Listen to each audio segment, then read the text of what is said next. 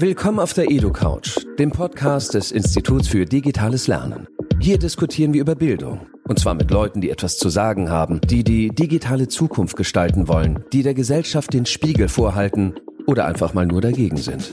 Wir glauben nicht mehr an die Schule der Vergangenheit und wollen die Bildung des 21. Jahrhunderts mitgestalten. Darum suchen wir Inspirationen und Menschen an Stellen, an denen sonst kaum jemand sucht. Zuhören, nachdenken, diskutieren. Und los geht's. Unser heutiger Gast auf der EduCouch ist Professor für Journalistik. Keine Angst, er ist kein trockener Theoretiker, sondern ein kritisch anschaulicher Kommunikator mit eigenem YouTube-Format. Professor Klaus Mayer, herzlich willkommen auf der EduCouch. Ja, hallo, schönen guten Tag. Herr Mayer, Sie haben in den letzten Monaten eine recht große Reichweite in den überregionalen Medien erfahren, und zwar mit Ihrer Kritik an der Corona-Berichterstattung. Sie stellten dabei schon sehr früh Defizite fest, und zwar, ich zitiere aus einem Artikel von Ihnen, wir vermissten eine vielfältige und recherchierende Auseinandersetzung mit den massiven politischen und behördlichen Eingriffen in die Grundrechte. Wir kritisierten den Umgang mit Zahlen. Wir beklagten eine einseitige Auswahl und Präsentation von Wissenschaftlern, dramatische Fallbeispiele und Bilder. Und wir kritisierten die intransparente Berichterstattung. Und jetzt zu meiner Frage. Können Sie erklären, was da eigentlich schiefgelaufen ist in dieser Zeit? Wie konnten derartig gravierende Fehler geschehen? Oder haben sich nur bereits lange bestehende Probleme besonders eindrücklich und offensichtlich in dieser Zeit gezeigt? Ja, da könnte man wahrscheinlich jetzt einen halbstunden Vortrag dazu halten, aber ich versuche es kurz zu machen. Also wir haben damals eben vor dem Hintergrund der Journalismustheorie und der, des Wissens über die Medienlogik, die wir eben haben, versucht einfach auch, auch zu erklären, warum Journalismus auf so einen Virus, auf so eine Pandemie so reagiert, wie er reagiert. Und da sind dann Defizite festzustellen, die man halt häufig findet, die aber hier sehr stark geballt aufgetreten sind. Sie haben ja gefragt, warum das so gewesen ist. Wir sprechen ja jetzt von der Zeit vor allem im März und den Anfang April. Letztlich, man muss sagen, wir waren ja nicht nur als Gesellschaft, als Menschen wie du und ich überfordert durch diese Situation. Auch die Politik war überfordert und vor allem auch der Journalismus war überfordert und dann reagiert man eben so, wie reagiert wurde. Wir können vielleicht differenzieren. Einerseits kann man sagen, wenn so eine große ungewisse Gefahr auf die Gesellschaft zukommt, dann muss Journalismus auch warnen. Wir sprechen dann von einem Frühwarnsystem. Und dann warnt man lieber einmal zu viel als einmal zu wenig. Das heißt, in dieser ersten Phase, Anfang März, war das auch durchaus funktional für die Gesellschaft, dass, dass vor, vor einer großen Gefahr gewarnt wird und dass gesagt wird, da muss etwas getan werden. Aber dann müsste Journalismus eigentlich auch wieder zurückschwingen zur anderen Aufgabe, die Journalismus hat, nämlich Kritik und Kontrolle. So steht es in vielen, ähm, nicht nur Lehrbüchern, sondern auch ähm, äh, im Prinzip auch in, in Pressegesetzen und in der demokratischen Funktion des Journalismus ist das sozusagen eingraviert in die DNA. Und das hat dann lange Zeit einfach gefehlt. Also man hat diesen öffentlichen Diskurs über die Maßnahmen kaum geführt ähm, sondern hat dann einfach lediglich verkündet, was die Regierungen äh, beschlossen haben. Das ist dann aber auch überwunden worden, diese Phase, muss man sagen. So ab Mitte April kam der öffentliche Diskurs, als der Lockdown auch zu Ende ging. Wir haben den Sommer hindurch auch, auch vielfältig diskutiert und auch jetzt, wir sind ja jetzt im Herbst in dieser sogenannten zweiten Welle, kann man sagen, es findet schon ein vielfältiger Diskurs statt. Wenn man auf die jetzige Situation schaut, gibt es vielleicht wieder ein bisschen andere Probleme, als wir anfangs hatten. Ich gehe nochmal zurück zu dieser Anfangszeit. Keine Angst, wir werden dann auch andere Themen streifen als die Corona-Berichterstattung. Ist es Ihrer Meinung nach auch ein Bildungsdefizit, dass große oder größere Teile der Bevölkerung doch relativ lang diese Art von Berichterstattung scheinbar oder tatsächlich akzeptiert haben. Bräuchten wir zum Beispiel ein Fach Medienkunde in der Schule, damit ich solche Defizite, wie Sie in Ihrem Artikel auch beschreiben, wie zum Beispiel die Abhängigkeit von diesen Zahlen, äh, die Darstellung dieser Statistiken und so weiter auch tatsächlich als Normalbürger sehen und lesen kann? Ja, es, also generell gebe ich Ihnen auf jeden Fall recht, was, was den Fach Medienkunde betrifft. Da kann man darüber diskutieren, ob das ein eigenes Fach ist oder ob das in vielen Fächern stattfinden muss. Der Fokus auf den Umgang mit Medien und Öffentlichkeit sollte in den Schulen definitiv gestärkt werden. Was jetzt speziell dieses Thema Corona-Berichterstattung und Umgang mit dieser Krise jetzt in der Gesellschaft betrifft, ich glaube, das kann man schlecht dadurch auffangen, dass also vielleicht, wenn man langfristig da Bildung betreibt, äh, dass dann mehr Distanz letztlich auch da ist gegenüber politischen Entscheidungen und gegenüber der Berichterstattung. Aber wir haben ja gesehen, dass äh, Inhalte der Berichterstattung auch sehr angstmachend waren. Also die Bilder aus Bergamo, jeder kann sich daran erinnern, sie werden heute immer noch erwähnt. Die Särge und dann sofort auch die Stellungnahmen der Pflegerinnen, der Ärztinnen, ähm, die weinend vor dem Bildschirm gesessen sind und, und gesagt haben, passt auf, das passiert euch auf, um Himmels Willen tut alles, um das zu vermeiden. Das auch nicht eingeordnet. Das italienische Gesundheitssystem wurde da kaum diskutiert. Es wurde nicht diskutiert, warum nur in Bergamo und warum nicht in anderen Städten Italiens es war einfach viel Angst da. Es gab jetzt äh, in der letzten Woche, Anfang November, eine Umfrage einer Versicherung, R&V-Versicherung, soll keine Werbung sein jetzt, aber die haben diese Umfrage gemacht, die hieß die Ängste der Deutschen. Und da ist ja auf eine Frage geantwortet worden, 32 Prozent der Menschen haben gesagt, sie, sie haben Angst davor, dass sie sich äh, schlimm erkranken, äh, dass sie schlimme Krankheit bekommen durch das Coronavirus. Auf einer anderen Frage war dann auch die Antwort, auch 32 Prozent, zufällig genau die gleiche Zahl, haben grundsätzlich Angst, schwer zu erkranken. Das ist so eine Konstante bei solchen Befragungen. Ein Drittel hat eben Angst, schwer zu erkranken. Aber dass jetzt praktisch auch ein Drittel der Menschen vor diesem Virus schlimm Angst haben, das zeigt ja eigentlich auch eine Medienwirkung, äh, dass große Panik äh, und, und einfach Sorge und Angst in der Bevölkerung ist. Dieses Thema ist omnipräsent in den Medien und äh, das wissen wir auch aus der Wirkungsforschung. Die Themen, die die Medienagenda beherrschen, beherrschen dann eben auch die Gespräche des Alltags und ähm, beherrschen das, worüber wir uns Gedanken machen und auch Sorgen und, und Ängste machen. Also wenn die groß, wenn Klimakrise ein großes Thema in den Medien ist, dann steigt die Sorge und Furcht vor diesem Thema.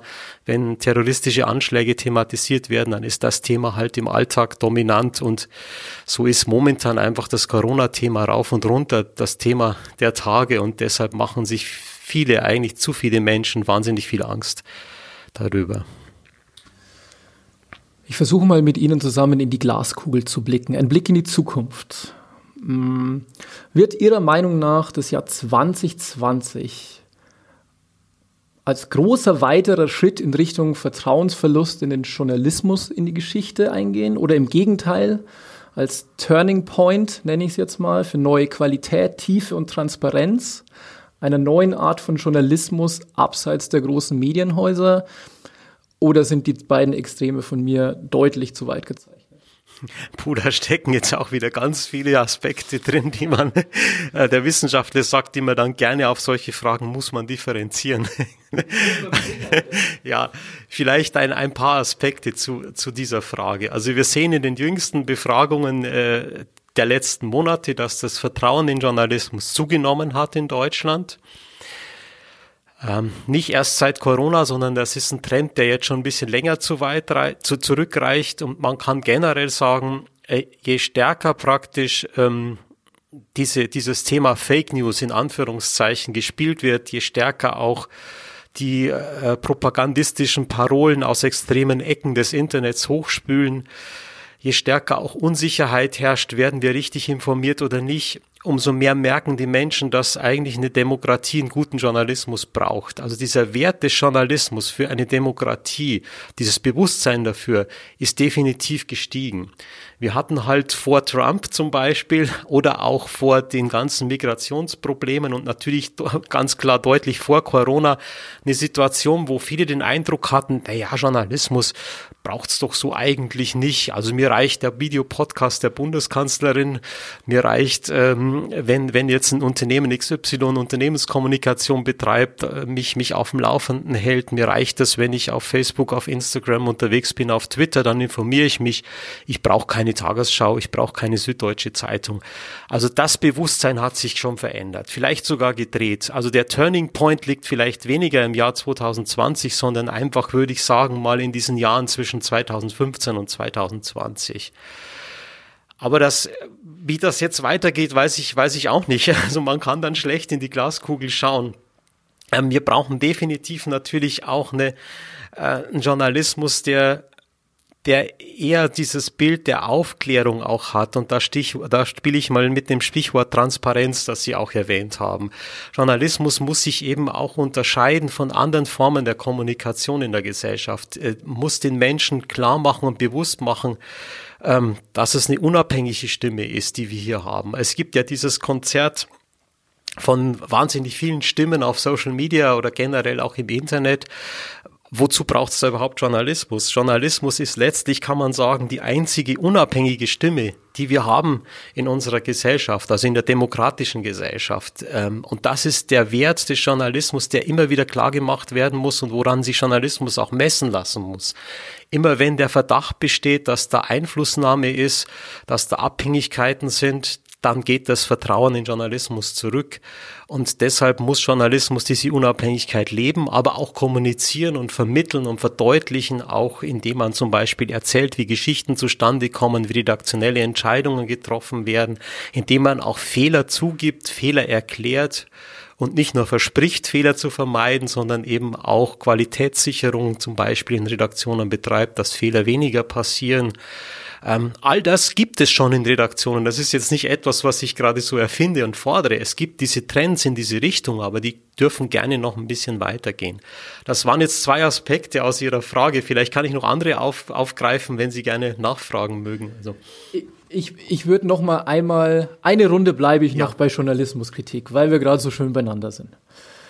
Was glauben Sie trotzdem, Sie haben ja auch ein paar positive Dinge jetzt genannt. Was sind die deutlichsten Schwachpunkte des deutschen Journalismus Ihrer Meinung nach? Ich, ich habe ein paar Dinge mal mitgebracht, die mir so augenscheinlich sind. Die strukturelle Konzentration auf wenige große Player und damit auch eine gewisse Art von Gleichschaltung, fehlende Mittel für vertiefte Recherche, Kritikunfähigkeit, die Konkurrenz aus dem Netz beziehungsweise die Hilflosigkeit gegenüber Google, Facebook und Co ich sage es jetzt mal ganz hart, Klickgeilheit auf Social Media oder alles davon oder was völlig anderes? Also Sie haben jetzt so gut wie fast alle Probleme angesprochen, die der Journalismus in der modernen Medienwelt auch hat und haben kann und an denen er auch kämpft und arbeitet. Ähm, ich will vielleicht mal einen Bereich aufgreifen. Ist der Journalismus zu einseitig oder, oder ist Journalismus Mainstream? Das ist ja ein Begriff, den ich deutlich in Anführungszeichen setzen möchte. Journalismus muss immer zwischen zwei normativen Zielen äh, schwingen sozusagen. Das eine Ziel ist, möglichst vielfältig zu sein in der Themengenerierung. Also Journalismus bringt ja die Themen der Zeit aufs Plateau, Plateau der Öffentlichkeit, soll dadurch Orientierung geben. Mit welchen Themen müssen wir uns als Gesellschaft beschäftigen? Und das sollte möglichst vielfältig sein und eben nicht eine Regierungsagenda zum Beispiel. Sonst, also sonst sind wir in der Diktatur in einem autoritären Staat. Andererseits darf Journalismus aber auch nicht zu vielfältig sein. Sonst bekommt er jetzt mal einfach so äh, salopp gesagt so ein Kessel buntes an Themen und keiner weiß, was ist jetzt, was müssen wir jetzt angehen als Gesellschaft, was ist unser wichtiges Thema. Also wir brauchen einerseits eben auch andererseits auch diese Orientierung dann, diese Fokussierung auf die wichtigen Themen der Zeit. Und dieses Pendel gerät manchmal aus dem Lot. Also manchmal hat man den Eindruck, dass die Fokussierung zu stark wird, dass wir also zu wenig Vielfalt haben.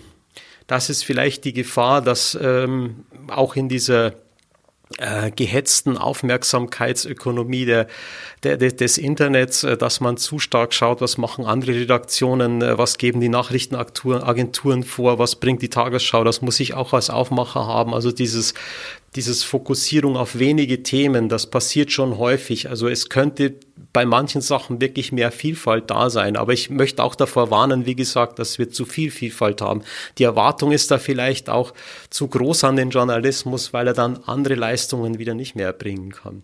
Jetzt habe ich aber nur ein Thema aufgegriffen aus Ihrer, aus Ihrer vielfältigen Kritik. Soll, soll ich vielleicht noch ein anderes Ach, ich nehme noch Thema mit. Also, also im noch. Prinzip, was, was halt, was halt schon ein Riesenproblem ist, das ist einfach dieses, wie wir im Fach sagen, die Intermediären. Also damit sind im Prinzip die, äh, ist Google und Facebook gemeint und andere Player, die eigentlich technische Plattformen zur Verfügung stellen, wie Suchmaschinen oder soziale Netzwerke, die aber letztlich einfach eine wahnsinnige Macht auch haben, eine weltweite globale Macht haben, äh, in der Struktur von Öffentlichkeit, in der Art, wie wir diskutieren. Ähm, und das äh, und auch letztlich dann, ja, man kann auch sagen, auch äh, Aufmerksamkeit abziehen, äh, Medienzeit abziehen.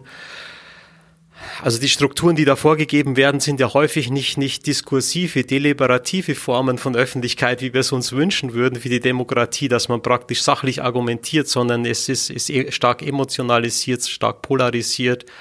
Ähm, und das zu durchbrechen gelingt eigentlich einem nationalen Journalismus kaum. Also auch die nationale Medienpolitik, auch die Regulierung, die Medienregulierung kann da gar nichts erreichen, wenn man sich nicht international vernetzt.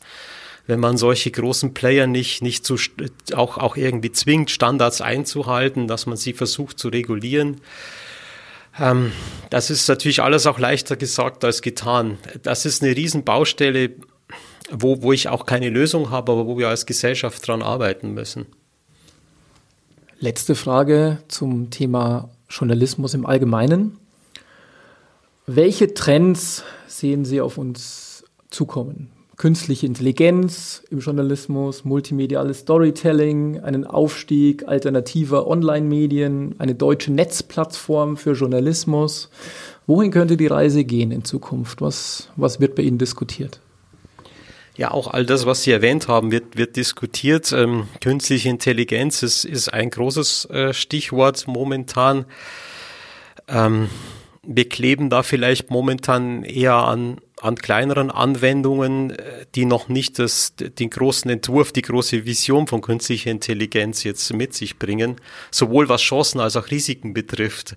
Also ich denke, in anderen Branchen wie der Automobilindustrie sind wir da, was die Visionen betrifft, weiter als jetzt im Journalismus. Im Journalismus spricht man immer wieder zum Beispiel über Roboterjournalismus, dass Texte von Maschinen generiert werden. Das, das gibt's ja schon bei standardisierten Texten wie im Sport oder bei der Wettervorhersage oder bei Börsenkursen und so ähm, wenn, wenn Zahlen vorliegen, dass die einfach in Text übersetzt werden. Das ist eigentlich eine, eine banale Anwendung, aber da sieht man schon ein bisschen die Probleme im Kleinen. Ethische Verantwortlichkeit, äh, wer ist verantwortlich für einen Text, wenn was schief läuft, zum Beispiel die Maschine oder der Mensch, der sie programmiert hat, oder die Redaktion, die die Inhalte anbietet. Der eine schiebt es dann vielleicht auch mal auf den anderen.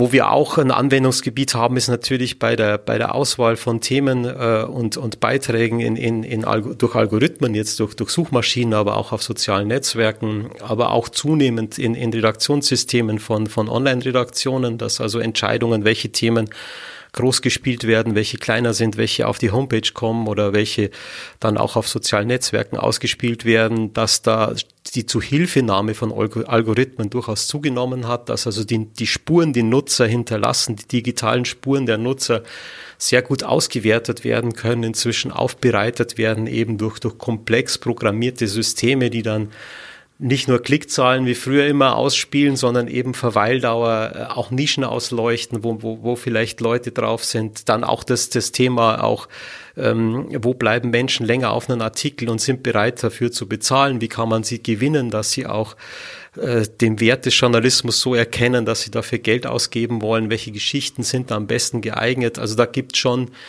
ja, im weitesten Sinne jetzt künstliche Intelligenz. Das, also es gibt sicherlich Forscher, die sagen, das ist keine künstliche Intelligenz, das sind normale Algorithmen, die man einsetzt, aber, aber das ist durchaus ein Anwendungsbereich, wo noch, noch viel gespielt werden kann. Ansonsten gibt es diesen großen, diese große Visionen in, in Sachen ähm, ja, virtuelle Realität, aber da, da hat sich jetzt auch keine Anwendung durchgesetzt im Journalismus, weil Journalismus ja aktuell getrieben ist, die Themen sich immer wieder wandeln und man solche, solche Geschichten dann sehr aufwendig produzieren muss. Und dann sind sie, sind sie wieder weg, nicht mehr aktuell, werden nicht mehr genutzt. Also da bräuchte man halt wahrscheinlich irgendwann mal ein, System, eine Anwendung, eine Anwendungsmöglichkeit, äh, wo man auch schnelle Geschichten produzieren kann für den Tag, die nicht so aufwendig sind. Wir machen einen kleinen Themenwechsel. Wir gehen zur Ausbildung an Universitäten. Als Professor unterrichten Sie auch seit vielen Jahren Studierende.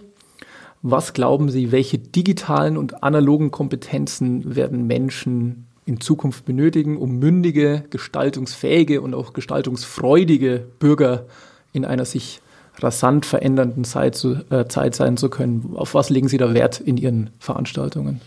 Ja, ich bin natürlich in erster Linie jetzt mal Journalismusforscher und, und, und Journalistenausbildner. Ich sehe mich einfach im Kontext einer Sozialwissenschaft sehr stark eben auch mit politikwissenschaftlicher Verantwortung oder Bildung eben auch in diesem Bereich und man, man kann dann eigentlich nicht oft genug betonen, dass, dass wir mündige Bürger brauchen. Das ist ein altes Wort, aber ich denke, das ist wichtiger denn je. Und Mündigkeit bedeutet dann eben ähm, selbstständiges Denken, selbstständige Diskursfähigkeit, auch ähm, ja, Anleitung zum Nachdenken, zum Reflektieren, vielleicht auch in der Abgrenzung zur künstlichen Intelligenz. Menschen sind eben keine Maschinen, sondern das ist ja der Wert des Menschen, auch die macht auch die Würde des Menschen aus, ähm, dass er eben als Individuum in der Gesellschaft ähm, lebt und, und sich entwickeln kann und weiterentwickeln kann.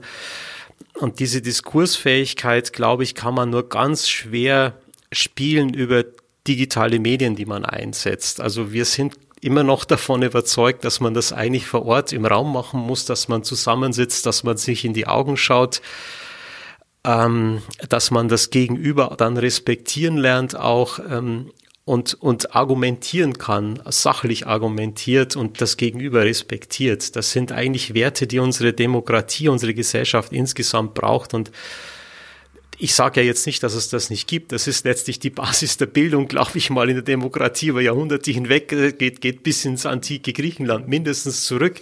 Aber es geht manchmal halt so ein bisschen verloren, wenn wir eigentlich immer wieder sagen, man braucht Kompetenzen. Also man braucht vielleicht Tools, man braucht Fertigkeiten, um etwas zu tun. Das sicherlich auch. Und im Journalismus bilden wir auch handwerklich aus. Und das hat sicherlich auch großen Wert. Aber eben als, als Wissenschaftler würde ich immer wieder betonen, als Geistes- und Sozialwissenschaftler, dass wir diese Kompetenzen, wenn man jetzt von Kompetenz sprechen will, Diskursfähigkeit eben zum Beispiel, dass man die immer wieder stärken muss. Ich habe es jetzt zum Beispiel, ich habe das Gefühl, äh, wenn wir immer, wir machen viele Veranstaltungen über Zoom, wo eben dann auch viele äh, Teilnehmer drin sitzen, auch im ersten Semester. Man kennt sich kaum, man sieht manchmal das Bild des Gegenübers, manchmal auch nicht und dann spricht man so in diesen Computer hinein. Und ich, ich habe das Gefühl, dass, dass wir mit Erstsemestern da eigentlich nicht ins Gespräch kommen. Also es gibt halt Typen, die, die fühlen sich da bestärkt und die nutzen das und die, die diskutieren da vielleicht intensiver sogar und, und vielleicht lernen die mehr aus so einer Situation, als wenn sie im Seminar sitzen. Es gibt aber andere, die ziehen sich dann zurück und äußern sich kaum und ähm, äh, sind dann auch in gewisser Weise gehemmt durch dieses Medium, das dazwischen ist wir Menschen sind einfach soziale Wesen. Wir müssen zusammenkommen und wir sind keine digitalen Wesen, die mit Computerbildschirmen sprechen, sage ich jetzt mal ganz, äh, ganz platt. Mhm, sehr gut. Das ist äh, auch schon eine sehr gute Überleitung zur nächsten Frage, nämlich Lehre und digitale Lehre. Ich hatte es am Anfang kurz erwähnt, Sie sind seit neuestem auch YouTuber und bieten Ihre Einführungen in einem Videoformat an. Ist das ein Baustein der Zukunft der Lehre oder ist es eine reine Notlösung in Pandemiezeiten? Also könnte es sein, dass der Inhalt, den wir vermitteln, dass sie das auch weiterhin per Video machen und sagen, und danach treffen wir uns im Sinne von, ich nenne es jetzt mal Flipped Classrooms, wo ihr es kennt, und diskutieren? Würden, Sie sich vorstellen, dieses Format beizubehalten oder ist es wirklich nur eine Notlösung im Moment? Also es war eigentlich, kein, es ist eigentlich keine Notlösung. Es ist aber aus dieser Notlösung entstanden. Ähm, ich habe halt überlegt, wie kann ich diese Einführungsvorlesung äh, gestalten jetzt mit digitalen Medien und dann habe ich einfach ganz banal mal angefangen, bei YouTube Videos zu suchen, die es da schon gibt in unserem Fach und die man nutzen könnte. Und das war so schrecklich, diese Erfahrung.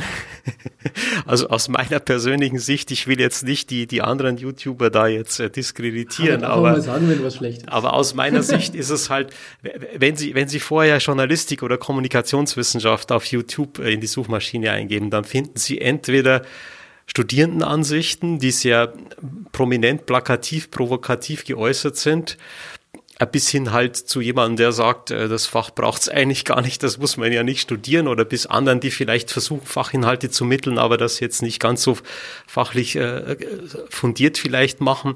Und es gibt halt auch wirklich krautige, also krautige im Sinne von schreckliche Videos von, die vielleicht vor Jahren schon entstanden sind, wo man einfach Folien vorliest und irgendwie so ein Folienvortrag gemacht wird. Das, dann habe ich gedacht, meine Güte, also Journalistik, Kommunikationswissenschaft, die müsste doch da eigentlich was anderes bieten. Und jetzt haben wir gesagt, wenn ich jetzt praktisch Videos produziere, dann versuchen wir das mal ein bisschen in diesem YouTube-Style. Ob es gelungen ist, müssen andere entscheiden. Es ist jetzt ich mal ein gelungen, Versuch. wenn ich das an der Stelle mal sagen darf. Ich habe mir das angeguckt. Ich bin erst bei Folge 3, ich glaube, es gibt inzwischen fünf oder so. Ähm, Aber drei habe ich schon geschafft. Ja, ja, das, das freut mich, ne, gerne. Also ich habe immer wieder Passagen drin, wo ich denke, ah, das hätte man ein bisschen besser machen können. Ähm, aber im Großen und Ganzen wird es hoffentlich funktionieren. Ähm, ich denke, wir haben als Wissenschaftler da auch immer ein bisschen Sorge, dass wir von Kolleginnen und Kollegen gebasht werden. aber das, das Wort ist jetzt übertrieben Lassen gebasht, das aber dass sich. wir kritisiert werden. Ähm, weil, weil es halt dann schon auch ja vereinfacht sein muss und weil man einfach die Komplexität von so einem Fach nicht nicht darstellen kann. Aber ja, das ist die Sorge, die wir als Wissenschaftler immer wieder haben. Aber äh, das hat sich natürlich auch schon geändert in den letzten Jahren. Also, dass sich Wissenschaft öffnet gegenüber der Gesellschaft, dass wir es, man spricht dann so ein bisschen von Third Mission, gibt vieles, was darunter fällt und dieses Schlagwort. Aber ein Aspekt ist eben, dass wir versuchen müssen zu kommunizieren in die Gesellschaft hinein und Angebote auch anbieten für Menschen, die sich interessieren für solche Fachgebiete. Und das gibt es ja für viele Wissenschaften ganz hervorragende YouTube-Videos. Es gibt blendende Einführungskurse in viele Wissenschaften, aber bei uns gab es das halt nach meiner Recherche nicht. Und dann, darum habe ich gesagt, stecken wir da jetzt mal ein paar Wochen Arbeit im September rein auch. Ja. Produzieren Sie das Format zusammen mit Studierenden? Ähm, nee, das war jetzt in dieser Zeit halt schlecht möglich und es musste schnell gehen. Ich habe sie fürs Wintersemester gebraucht. Also, also Dreh und Schnitt macht allerdings jetzt ein Masterstudent, der bei uns studiert, aber er ist auch Mitarbeiter in der Kommunikationsabteilung unserer Universität. Das hat sich jetzt ganz gut so ergeben. Fände ich auch spannend, wenn man das zusammen, das Format auch mit Studierenden entwickeln und umsetzen würde. Ich glaube, da könnte man wahnsinnig viel zusammen lernen. Definitiv, also da haben Sie absolut recht. Ähm, das ging nur jetzt einfach auf, auf, die, auf die Schnelligkeit nicht, aber wir, wir können sicherlich in den nächsten Jahren wird es viele Angebote geben, glaube ich, auch auf, auf welcher Plattform auch immer, wo man mit Studierenden zusammen überlegt, wie man Inhalte des Faches auch so darstellen kann, äh, dass sie auch nach außen kommunizieren. Mich jetzt als äh, Student, glaube ich, sehr motiviert, wenn ich gewusst hätte, dass wir statt einem extrem langweiligen Referat für ein paar kleine Leute, also für ein paar wenige Leute in einem Seminar tatsächlich irgendwie in 20 Minuten Videoformat für YouTube produzieren, wo wir einen Sachverhalt äh, erklären. Das hätte mich wahrscheinlich top motiviert. Ja, das ist sicher eine gute Idee. Gibt es auch in vielen Fächern schon. Jetzt in unserem Fach weiß ich jetzt gar nicht so, ob Sie da einzelne, einzelne Videos auch finden, aber da, da wird sicherlich noch was entstehen in den nächsten Jahren. Äh, letzte Frage und am Ende der Edo-Couch immer eine ganz ähnliche Frage. Welche Frage hätten Sie heute gerne beantwortet, die ich Ihnen aber leider gar nicht gestellt habe. Was ist Ihnen also wichtig in Ihrem Fach oder in diesem Umfeld Bildung, Journalismus, Journalistik? Was wäre Ihnen da noch wichtig? Muss ich noch mal kurz überlegen, welche. Da müssen die meisten noch mal überlegen, ja. Was also doch ein, einen Punkt vielleicht, ja, den, den könnte man wirklich aufgreifen. Wir haben jetzt auch viel gesprochen über Kritik am Journalismus und in diesen letzten Monaten habe ich halt gedacht, ich muss mich ein paar Mal kritisch äußern, aber ähm, der Eindruck, der dann hängen bleibt, ist, glaube ich, ein bisschen schief. Also wir sehen Journalistik gerade jetzt auch in Eichstätt, was in den vielen Projekten, die wir machen, sehen wir eigentlich die Praxis als Kooperationspartner in vielerlei Hinsicht. Wir arbeiten viel mit Redaktionen zusammen. Wir versuchen dann auch einfach ja, durch Forschungsprojekte Anwendungsbezüge herzustellen, die umgesetzt werden können. Wir machen mit Redaktionen. Jetzt momentan arbeiten wir mit äh, in einem Projekt mit dem Spiegel und dem Bayerischen Rundfunk zum Beispiel zusammen, wo wir, wo wir untersuchen, wie diese Redaktionen in der Corona-Zeit arbeiten, wie sie sich auch digital vernetzen und arbeiten. Äh, das ist ein Projekt. Ein anderes ist, wie künstliche Intelligenz zum Beispiel im Journalismus, welche Potenziale oder auch welche Risiken da drin stecken. Ähm, also ich sehe Journalistik eigentlich gar nicht so sehr als Kritiker des Journalismus. Nur wenn es mal sein muss, äußert man sich eben kritisch, ähm, sondern eigentlich eher ja, es wird häufig mit der, unser Fach wird manchmal so mit der Medizin verglichen. Also die Rolle, die die Medizin zum Arztberuf hat, diese Rolle könnte die Journalistik eben zunehmend einnehmen im Hinblick auf den Journalismus. Also dass man eben eben sagt, die journalistischen Forschung, die Forschungsprojekte in der Journalismusforschung haben das Ziel, dass man auch mit herausfindet, wie dieser Beruf besser ausgeübt werden kann, evidenzbasiert. So ist die Medizin ja letztlich der Grundbaustein und so würde ich mir auch eine Journalismusforschung wünschen, die nützliche Erkenntnisse bereitstellt, die evidenzbasiert sind und die den Journalismus auch helfen, besser zu werden. Also dieser Transfer in beiderlei Hinsicht, ähm, den brauchen wir da definitiv. Und ich bin ein bisschen in die Schieflage geraten mit meiner Kritik am Corona-Journalismus. Äh, muss auch zugeben, dass ich einige Kontakte in den Medien dadurch verloren habe, so ein bisschen. Ich hoffe, dass das wieder zurückkommt. Aber äh, viele Kontakte sind natürlich nach wie vor, äh, bestehen natürlich nach wie vor und, und wir arbeiten an, an dieser Fragestellung auch weiter. Herr Mayer, ich bedanke mich fürs Gespräch. Vielen Dank. Ja, sehr gerne. Bitteschön.